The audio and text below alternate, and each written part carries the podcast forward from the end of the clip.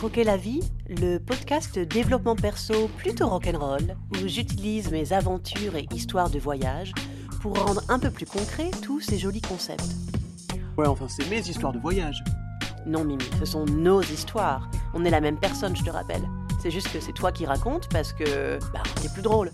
Mais le contenu organisé, réfléchi, recherché, c'est moi. Ouais. Croquer la vie, le podcast pour ceux qui veulent embrasser toute leur personnalité et qui aiment les histoires rocambolesques Et croustillant. et croustillantes. Eh mais euh, c'est pas un peu chaud le côté schizo dès l'intro? Non, écoute, euh, comme ça les gens savent. Oui. Puis on a une excuse, on est gémeaux. Ouais, t'as raison.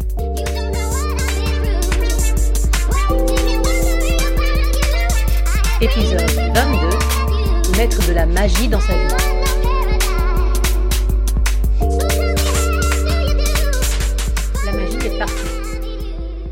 Partout à partir du moment où on se laisse toucher par ce qui nous dépasse.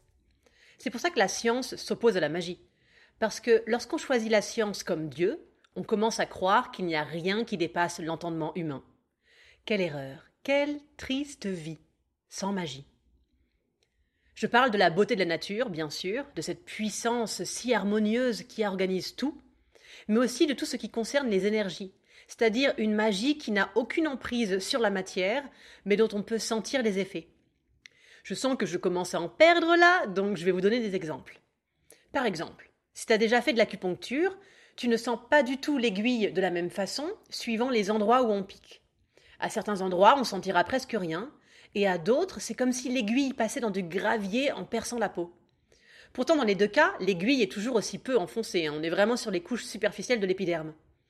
Donc, sous la loupe de la science occidentale, rien n'explique les sensations physiques ressenties durant une séance d'acupuncture.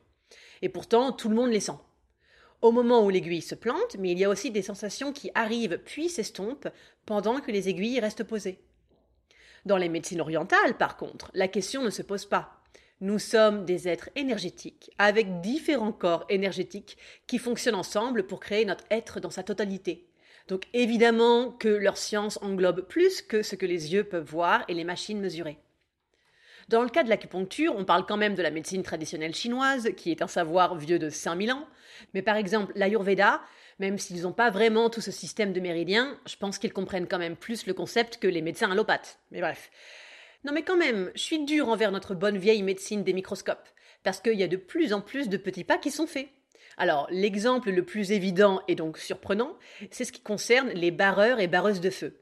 Parce que clairement, la science occidentale y comprend que chi, et pourtant les hôpitaux publics font appel à eux et elles de plus en plus souvent depuis des années déjà. Alors laissez-moi vous présenter un peu le truc, parce que la première fois qu'on m'en en parlait, j'étais sur le cul franchement. Donc les barreurs et barreuses de feu sont ce qu'on aurait sûrement appelé des guérisseurs et guérisseuses à une époque. Ça peut être des gens qui font du reiki, du magnétisme ou n'importe quelle pratique qui leur permet de savoir jouer avec les énergies. Leur action sur les brûlures est double, puisqu'elle réduit la douleur en premier lieu et améliore la cicatrisation par la suite. Je vous mettrai dans la description un lien d'article qui parle de l'intervention des barreurs et barreuses de feu en hôpital. Parce qu'on a beau pas comprendre, les faits sont juste trop flagrants. Dans l'article, il y a une médecin qui dit que c'est particulièrement visible avec les enfants, parce qu'ils sont sans filtre, et il y a une diminution de la douleur significative dès que le barreur de feu intervient. Donc ça quand même, c'est une chouette nouvelle, hein, on peut se dire, mais en vrai, il y a une part de moi qui tique un peu. Genre, oh bon, ils sont bien pratiques là, les rigolos avec leurs mains magiques, mais on n'irait pas jusqu'à essayer d'ouvrir nos horizons. Enfin, je sais pas, faire des expériences, un nombre assez important, pour que même si les microscopes ne nous montrent jamais pourquoi ça fonctionne, eh bien qu'on ne puisse plus le nier. Je veux dire, maintenant que la plupart des hôpitaux ont pris le pli de faire appel aux barreurs et barreuses de feu lors de cas de brûlure, et à distance hein, même parfois, ça serait pas si compliqué de faire des études de leurs résultats, essayer de prendre des notes du truc quoi. Mais non, hop, on empêche le patient d'hurler à la mort, et boum, merci, un petit billet, et on te renvoie chez toi. Enfin bref, je ne vais pas m'éterniser là-dessus, surtout qu'en vrai, c'est une bonne nouvelle quand même, mais euh, enfin, je sais pas, ça m'énerve ce genre de truc encore. Allez, un petit dernier exemple, pareil que la science ne peut pas trop expliquer. Alors, je vous la fais courte, mais Corinne Sombrin, musicienne, écrivaine et aussi cofondatrice de l'Institut Transscience, a été formée au chamanisme en Mongolie. Alors, je vous conseille de lire tous ses livres qui sont drôles et géniaux. Je vous mettrai le lien de celui dans lequel elle raconte ce que je vais vous expliquer dans la description aussi. Alors, il faut savoir que c'était pas du tout dans ses plans, hein ça lui est un peu tombé dessus comme ça, et donc quand elle entre en transe la première fois, elle a aucune connaissance des traditions mongoles, de leur imaginaire, elle a jamais entendu d'histoire dessus, elle sait rien à part le fait qu'elle se transforme en loup quand le chaman joue du tambour. Voilà, voilà. Et le point intéressant ici, c'est qu'elle va voir les mêmes choses que les chamans mongols. Elle va voir les mêmes genres d'esprit avec la même apparence, alors qu'elle n'est pas du tout de cette culture et qu'elle n'a jamais entendu parler de leurs croyances.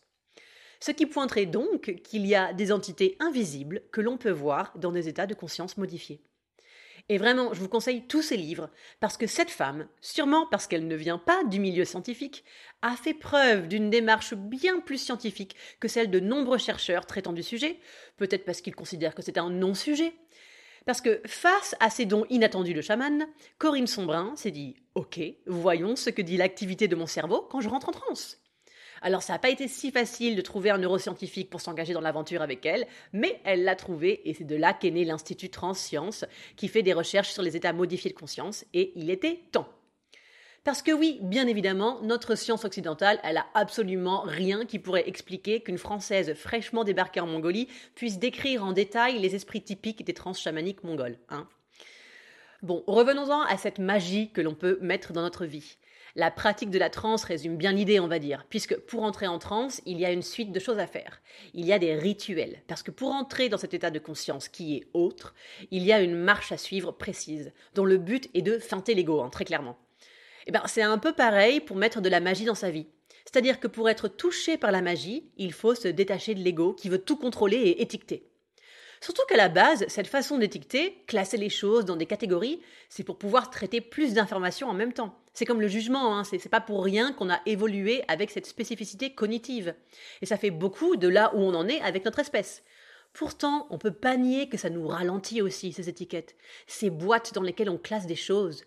Parce que le problème n'est pas vraiment de classer les éléments de notre réalité, mais plutôt de croire que les boîtes sont absolument hermétiques.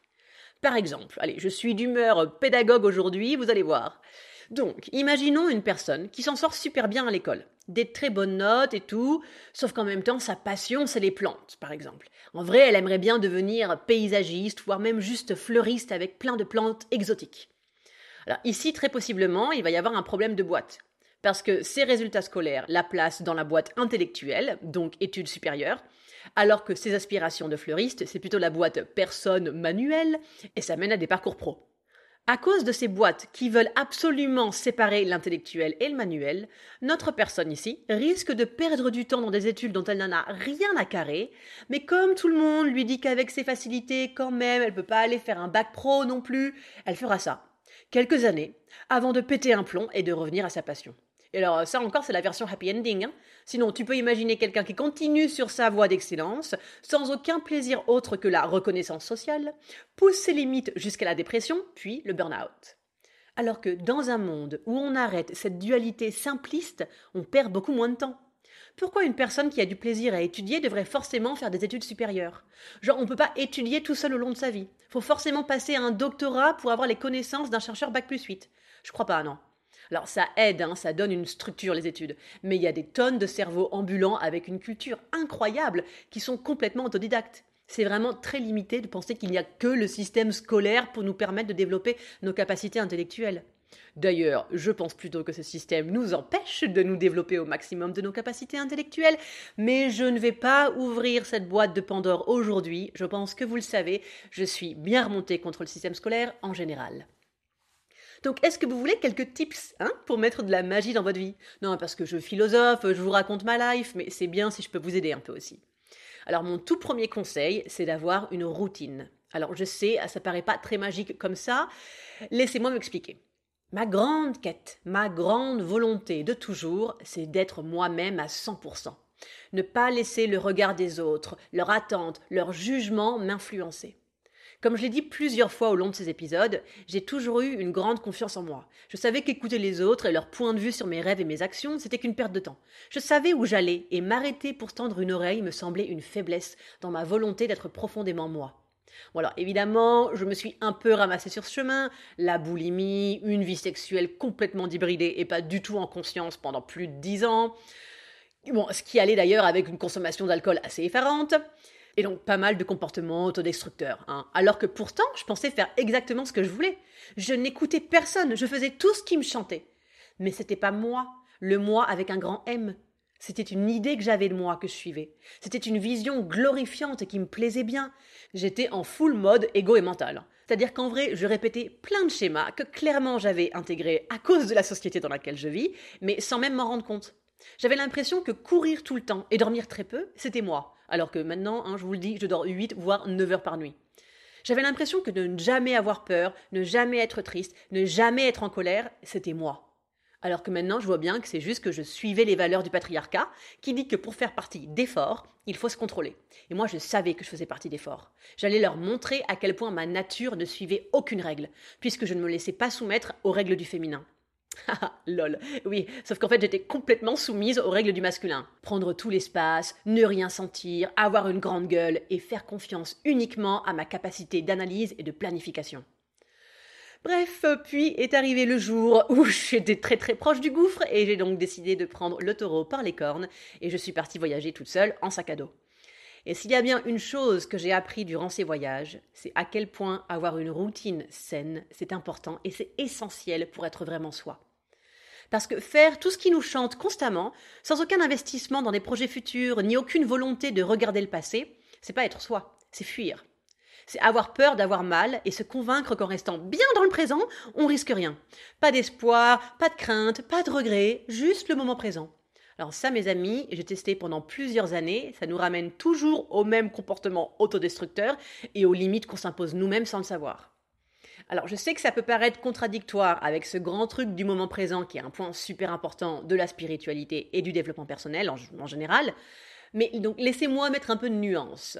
Bien sûr qu'en règle générale, surtout en Occident, on a bien besoin d'entendre qu'il faut revenir au moment présent plutôt que de rester dans des regrets ou des appréhensions. Moi, ce que je vous dis là, c'est que l'extrême inverse est tout aussi problématique. Si tu ne regardes pas le passé pour essayer de comprendre ton histoire et surtout apprendre de tes erreurs, tu stagnes. De même que si tu n'es pas capable d'un peu d'autodiscipline pour mettre en place des choses qui te font du bien, c'est-à-dire oui, sortir du moment présent et planifier des choses pour des projets plus grands que toi, tu stagneras aussi. Mettre en place une routine, c'est mettre en place un espace où tu déconnectes de ton ego. Un espace bien cadré, bien connu, où tu te sens tellement en sécurité que tu sais que tu n'as pas besoin de ta raison pour ces moments-là. Alors certains d'entre vous auront peut-être du mal à comprendre comment ça peut amener de la magie dans sa vie, ce à quoi j'ai envie de répondre, ben essaie, hein Parce que ce qui se passe quand on commence nos journées par une petite routine connue, qui fait du bien à notre corps comme à notre tête, c'est qu'on est plus aligné, tout simplement. Et du coup, on réagit mieux aux merdes qui nous tombent dessus. Voire on est aussi plus sensible aux signes de la vie. En vrai, c'est un peu comme balayer les feuilles mortes devant sa porte tous les matins. Si tu mets un coup de balai sur ton perron pendant l'automne, tous les jours, le perron reste bien dégagé et imaginons, je euh, je sais pas, un oiseau blessé atterrit là, boum, tu le vois direct et tu peux t'en occuper et peut-être il va devenir ton meilleur pote et auras trop la classe quand tu te trimballeras avec ton oiseau sur l'épaule. Alors que si tu cours tout le temps, sans prendre le temps de balayer les feuilles mortes, eh ben le jour où l'oiseau il atterrit sur ton perron, tu le verras pas. Donc avec un peu de chance, tu lui marcheras dessus pour abréger ses souffrances. Sinon, il restera à crever la bouche ouverte au milieu de ses feuilles que tu laisses s'accumuler parce qu'après tout, t'as mieux à faire, hein, n'est-ce pas? Wow C'est chaud ton exemple là. T'es sûr ça va? Ouais, laisse tomber, on est en syndrome prémenstruel là, mais ça passera, c'est pas grave. Bref, sinon, deux autres petits trucs pour mettre de la magie dans sa vie. Alors déjà, les rituels et la prière. Alors je rappelle, je suis agnostique, hein, donc je vais préciser un peu ce que j'entends par prière. Dans les deux, les rituels comme la prière, la magie vient de l'intention. Faut qu'on finisse par l'accepter. Notre monde se peint au fur et à mesure de nos pensées. La réalité de chacun est une projection de ses pensées. Littéralement, en tout cas dans ma vision des choses, on expérimente différentes réalités d'un humain à l'autre. Et du coup, ça veut dire que oui, si tu crois très fort à quelque chose, aussi fou que ce soit, ça peut devenir possible. Alors moi, le meilleur exemple là qui me vient, les Indiens qui boivent l'eau du Gange, hein, qui pour eux est une eau sacrée de chez sacré. Eh bien, elle a beau être mais dégueulasse au possible cette eau, il y a des corps en décomposition dedans, et je te parle même pas des excréments de vaches ou d'humains. Hein. Eh bien, pour de vrai, et elle tombe pas malade. J'ai parlé plusieurs fois quand j'étais en Inde avec des Indiens qui avaient bu l'eau du Gange. Euh, je vois pas pourquoi ils m'auraient menti en me racontant que ça n'avait fait qu'améliorer leur santé. Et ça, tu vois, c'est le pouvoir de la pensée. Et elles sont tellement persuadées que cette eau est sacrée que leur corps physique n'en est même pas atteint. Et donc dans cette idée du pouvoir de la pensée positive, on est complètement dans une activité cérébrale qui se rapproche de la prière. Même si la pensée positive ne s'en remet pas forcément à plus grand que soi, alors que la prière si, il y a quand même cette ouverture des possibles, il y a cette acceptation que l'on est tout petit et que la façon dont les choses s'organisent nous dépasse. Et que le mieux qu'on puisse faire pour le moment, c'est de rester dans des énergies qui nous font du bien et des projections futures qui nous sont agréables. Les rituels, c'est pareil, c'est répéter une suite d'actions avec un but précis. Ça peut être aussi simple que des acteurs qui se font une petite danse spéciale à chaque fois avant de monter sur scène. La petite danse, c'est le rituel, et le but, c'est que tout se passe bien. Et non, mais ce n'est pas ridicule, ni perché. C'est comme ça que notre cerveau fonctionne. Parce que si tu te dis, ok, c'est bon, j'ai fait mon rituel, donc je suis protégé de ça et ça, tu sais pourquoi tu vas peut-être vraiment être protégé? Parce que tu ne vas pas y penser. Tu seras dans un état d'être confiant, qui ne perd pas de temps en doute et remise en question, parce que tu auras fait ton rituel. Tu vois ce que je veux dire? Mais bref, je continue de vous expliquer comment se détacher de l'ego et reconnecter à la magie la semaine prochaine. Pour le moment, j'ai assez causé. Je vais laisser Mimi vous parler spiritualité en vous racontant quelques scènes de notre voyage en Inde.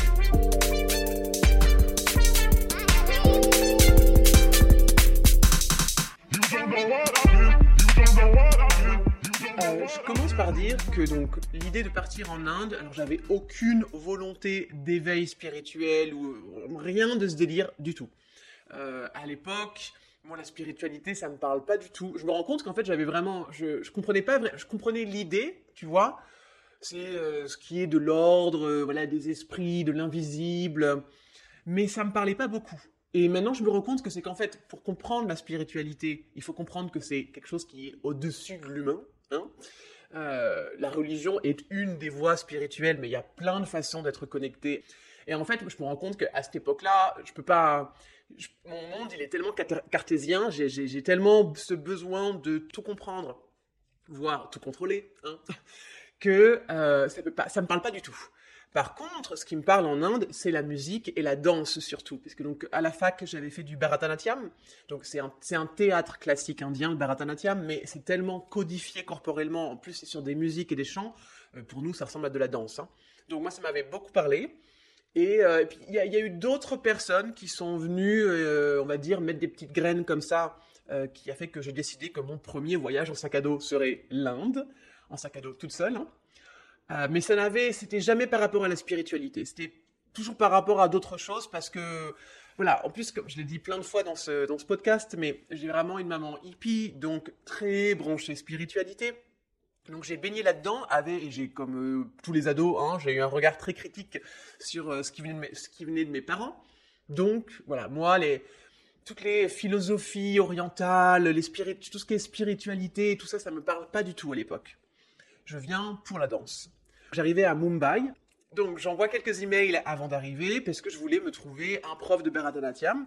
Tu sais, Google est ton ami, hein, Bharatanatyam, Mumbai. Euh, je trouve différents, différentes classes, enfin différents trucs. Et une nana me répond, et en plus, donc elle, elle était de Pondichéry à la base, donc elle parlait parfaitement français. Là, c'était le grand plus parce que c'est quand même mon premier voyage. Enfin, j'avais déjà été aux États-Unis avant, mais mon anglais est encore bien pourri. Euh, donc avoir euh, une prof qui parle français pour m'expliquer euh, tout des, plein de détails techniques quoi. Sur la danse, c'était quand même un plus. Et ce qu'elle me dit très rapidement, c'est qu'il faut que j'ai des connaissances sur les légendes hindoues, parce qu'évidemment, donc, c'est ce théâtre très très corporellement codifié.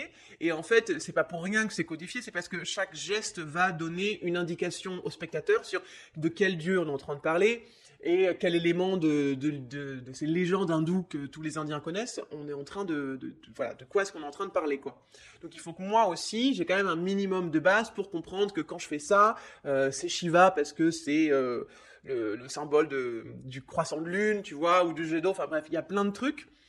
Et donc elle me dit, il faut que je m'achète des bouquins et que ce serait peut-être pas mal aussi que j'aille dans certains temples. Euh, alors Mumbai, c'est une ville énorme. Hein alors en plus, elle, j'ai découvert les trains de banlieue indiens grâce à ses cours de, danse, parce qu'elle habitait euh, en banlieue, hein, évidemment, la prof. Et donc je prenais mes cours de danse particuliers chez elle. Donc c'est un vrai truc, hein, ce que tu vois à la télé, tu sais, où t'as les gens, ils sont tellement blindés les, trains que t'as des gens qui, s'accrochent et qui sont en train de, qui sont à l'extérieur du wagon, quoi, accrochés à l'extérieur. Oui, j'ai vu ça. Moi, ça, je suis une femme, donc je pouvais rentrer dans les wagons pour les femmes où t'es très, très, très, très, très serré, mais au moins on n'est pas à, être suspendu à l'extérieur. Bref, donc je me retrouve, voilà, je passe dix jours à Mumbai quand même. Hein. Je dors dans les dortoirs miteux de l'armée du salut. C'est ce qui est mon cher. Et elle m'envoie du coup dans euh, un, voilà, temples, mais je me souviens très bien du temple, je crois que c'était Ganesh, j'en suis quasiment sûr. Euh, je ne sais pas si vous savez aussi, donc euh, suivant les jours de la semaine, il y a c'est consacré, consacré, à différents dieux. Donc voilà, le lundi par exemple c'est Krishna, le mardi c'est Ganesh. Donc du coup, si es le jour du mardi dans le temple de Ganesh, c'est la folie, parce que là tout le monde est là, c'est le jour où il faut venir faire tes demandes à Ganesh et lui faire des offrandes. Et je pense que c'est la première fois que j'ai vraiment euh, vu la puissance et, enfin de, la spiritualité indienne. Je m'explique. Donc c'est la folie dans ce temple, la folie. Donc c'est une voie unique, hein, voilà, qu'on suit comme ça, euh, qui t'amène jusqu'au jusqu'à l'hôtel qui est au centre du temple où tu peux donc déposer tes offrandes et faire tes demandes à Ganesh. Euh, mais donc, comme il y a tellement de monde qui veut passer, donc t'as des mecs avec des sifflets qui font, tu vois, qui organisent le, circuit. Enfin, c'est il y a des, tambours et tout. Enfin, c'est la folie. Il y a un bordel monstre. Tout le monde se pousse. Euh, et puis les sifflets. Moi, je me souviens de ces sifflets constants. Et, euh, et les gens ils sont trop dedans, quoi. C'est-à-dire que malgré cette espèce de brouhaha innommable, ce truc où vraiment on te pousse et tout, c'est un bordel incroyable, tu vois, ils sont trop connectés. Vraiment, ils sont, enfin, tu, le vois leur gueule, ils sont dans un état méditatif, quoi. Et moi, j'étais là, mais comment c'est possible? Mais comment c'est possible que dans un bordel pareil, ils arrivent à être connectés à leur Dieu et, à ce truc où tu vois bien qu'ils sont plus là, quoi. Je dois dire quand même que euh, donc moi avant l'Inde j'avais vraiment c'était très dur pour moi de parler avec des gens qui aimaient la religion des, des, gens religieux en général. J'essayais tu vois de pas sortir mes griffes mais euh, voilà il y avait beaucoup de jugements je comprenais pas en fait je comprenais pas je comprenais pas et maintenant je comprends euh, je pense qu'en fait la vision des hindous qui est donc donc c'est une une religion polythéiste et du coup, quand tu parles avec eux du fait que euh, l'islam soit venu et le christianisme et tout ça, tu sens qu'il y a ce truc un peu de oh mais tu sais quoi, on a déjà mille et un dieux, hein, donc écoute, tu veux ramener Jésus, ramène Jésus, tu veux ramener Allah, ramène Allah. Tu vois, il y, a déjà tellement cette pluralité de dieux que euh, c'est pas un problème pour eux. Alors, je précise, petite parenthèse, alors déjà de 1, ce voyage se passait en 2014. Euh, la situation maintenant avec les musulmans est bien plus grave depuis quelques années, mais en 2014, c'était pas si problématique, euh, si tendu. Et surtout, moi, j'ai voyagé que le sud de l'Inde. C'est-à-dire que c'était déjà tendu en 2014, mais plus quand tu es au niveau du Cachemire, euh, tu vois, là, ces zones dans le nord, ou avec le Pakistan, c'est compliqué. Euh, moi, dans le sud, je me souviens d'avoir vu plein, plein de fois dans les bus, dans les réceptions des hôtels, ce petit sticker, tu vois, avec en général Ganesh au milieu ou Krishna, et une croix et une mosquée. Donc vraiment, les trois religions représentées ensemble sur, sur un sticker. Et ça, je l'ai vu plein de fois. Et, et d'ailleurs, j'ai discuté avec des Indiens aussi plusieurs fois où ils m'ont dit que eux, par exemple, leurs parents étaient hindous, mais ils les avaient envoyés dans des écoles catho parce qu'en général, les écoles catho, ils ont des meilleurs profs ou blablabla. Tu vois, c'est-à-dire que les parents, pour eux, c'est pas un problème que leur enfant euh, euh, va aille à l'école et ait des notions de la Bible parce que de toute façon, ça c'est pas grave. Tu vois, c'est un des autres textes spirituels parmi tellement qu'il n'y a pas... Voilà, bah, en fait, c'est tout, c'est une religion polythéiste, c'est du coup clairement moins fermé d'esprit qu'une religion monothéiste avec ce Dieu unique, moi j'ai la vérité, quoi. Donc c'est vrai que en revenant d'Inde, eh ben, je m'étais calmé. En fait, je m'étais calmé par rapport à la religion, j'ai compris... Euh, j'ai compris qu'il y avait des gens qui avaient vraiment besoin qu'on leur montre le chemin pour connecter au spirituel et que ben c'est très bien, c'est ok, pourquoi pas. Euh, que j'ai peut-être de la chance de réussir à trouver mon chemin spirituel sans dogme. Donc c'est vrai que je m'étais quand même calmé. J'ai pas, j'ai pas d'autres mots. Je m'étais calmé en fait. Euh, je, pouvais maintenant avoir des, discussions avec des gens religieux sans que je sente euh, tout mon corps se, tendre et tous mes poils se hérisser. Et j'ai une autre petite anecdote aussi spiritualité. donc c'était dans un autre temple, mais là ce coup-ci c'était à Rameshwaram. Donc Rameshwaram c'est la partie c'est tout à fait au sud-est de l'Inde, c'est juste en face du Sri Lanka. Et euh, je savais qu'il y, a une, légende particulière où Rama, euh, avec je sais plus qui, ils ont construit un pont pour aller justement jusqu'au sur le terrain de Lanka pour aller récupérer Sita, sa nana qui avait été volée par un grand méchant. Donc Rameshwaram est, vraiment un lieu avec euh, qui est sacré pour les Indiens, pour les hindous, puisqu'il y y a toute cette légende autour de Rama et Sita là-bas. Donc j'étais vraiment contente de passer. Moi j'avais étudié un peu la légende dans le process de, mon apprentissage de Bharatanatyam. Et donc, il y a cet énorme temple. Et c'est un temple où il y a 25 puits euh, qui donc euh, vont récupérer une eau sacrée, hein, évidemment. Et donc, tu, fais ton parcours dans le temple, mais à chaque puits, tu t'arrêtes et il y a quelqu'un qui prend un seau d'eau et te verse un seau d'eau sur la tête. Donc, tu te prends 25 seaux d'eau euh, pendant ton parcours du temple, quoi. Et je t'avoue, au début, donc en plus moi je ne savais pas, donc je n'avais pas prévu des fringues sèches, alors que les Indiens, je les avais vus, ils étaient bien préparés, tu vois, il y a un endroit où tu peux mettre tes fringues sèches, comme ça tu te, vas te prendre tes 25 seaux d'eau, et après quand tu reviens, tu peux te changer. Moi j'avais, je, je, savais pas. Donc au début j'étais un peu, le premier seau d'eau j'ai fait, puis après je me suis dit, putain, je vais en prendre 25. Et j'avais pas envie, franchement j'avais pas envie, mais il y avait ce mec euh, qui me suivait, et, euh, et qui arrêtait pas de me dire mais t'inquiète, t'inquiète, même si toi euh, tu aimes Jésus, euh, on s'en fiche, nous on est ouvert. Enfin c'est c'est, tu te rends pas compte que t'es en train de te faire bénir quoi. En fait vraiment le mec, il, je voyais bien que ça l'embêtait grave que je ne me laisse pas bénir en fait. Vraiment, je veux dire que je, ouais, c'est ça. C'est-à-dire que vraiment, je voyais qu'il était concerné pour moi. Il était, il vraiment, il se sentait mal pour moi que je ne, me laisse pas euh, bénir par cette eau bénite quand même. Tout le monde qui vient là doit le faire et je j'allais sûrement avoir des énormes problèmes dans ma vie si je me laissais pas bénir, tu vois. Et bah du coup, je l'ai fait. Je l'ai fait. Voilà, je me suis pris les 25 seaux d'eau sur la tête. Je sais pas si je me suis senti plus béni à la fin, mais euh, je me souviens, je me souviens de à quel point il était vraiment inquiet pour moi. À quel point c'était vraiment, c'était si important, si important euh, que je, si je passe là, que je sois béni par les 25 seaux d'eau, tout le monde le fait, pourquoi pas moi? Et donc il essayait à chaque fois de me dire toujours, mais t'inquiète, même si t'es, euh, si catholique, euh, c'est pas grave, c'est pas grave, nous on aime Jésus aussi. Et je lui expliquais de toutes les façons possibles et imaginables que je n'étais pas catho, que c'était pas ça, mais il pouvait pas comprendre quoi. Mais bref, je n'irai pas jusqu'à dire que euh, l'Inde a été euh, le voyage euh, éveil spirituel de ouf. Mais effectivement, quand tu, quand tu vas là-bas, quand tu es dans une, quand es entouré de gens pour qui c'est si important, si essentiel, et ça se questionne même pas en fait. Il y a un côté, c'est peut-être ça, ça se questionne tellement pas le fait qu'il y ait des forces supérieures qui nous aident ou justement peut-être euh, nous font des, petits pièges si euh, on n'est pas bon avec son karma, ben, du coup, quand ça se questionne pas, tu commences toi-même à, l'accepter, quoi. À l'accepter. Et, je me dis, j'ai hâte de retourner en Inde, euh, maintenant que ma conception de la spiritualité est, tellement différente. On verra. On verra.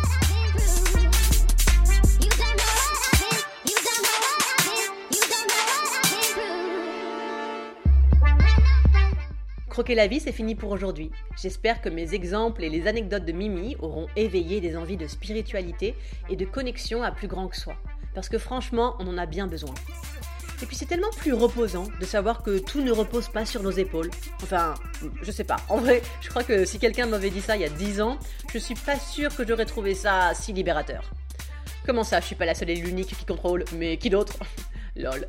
Bon, la semaine prochaine, je continue en vous parlant du cerveau que l'on a dans le cœur. Et oui, on en a un aussi au niveau des intestins, mais il m'intéresse un peu moins celui-ci. Donc je serai plus focus sur ces neurones dans le cœur qui ont une activité cognitive indépendante de celle du cerveau de la tête. Et oui, oui, oui, merci les neurosciences qui pour moi rapprochent science et spiritualité à un point que j'avais vu avant que dans le quantique.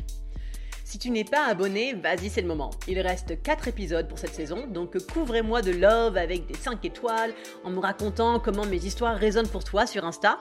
T'inquiète, je te mets le lien dans la description. Ou ben juste en en parlant autour de toi. Hein. À lundi prochain.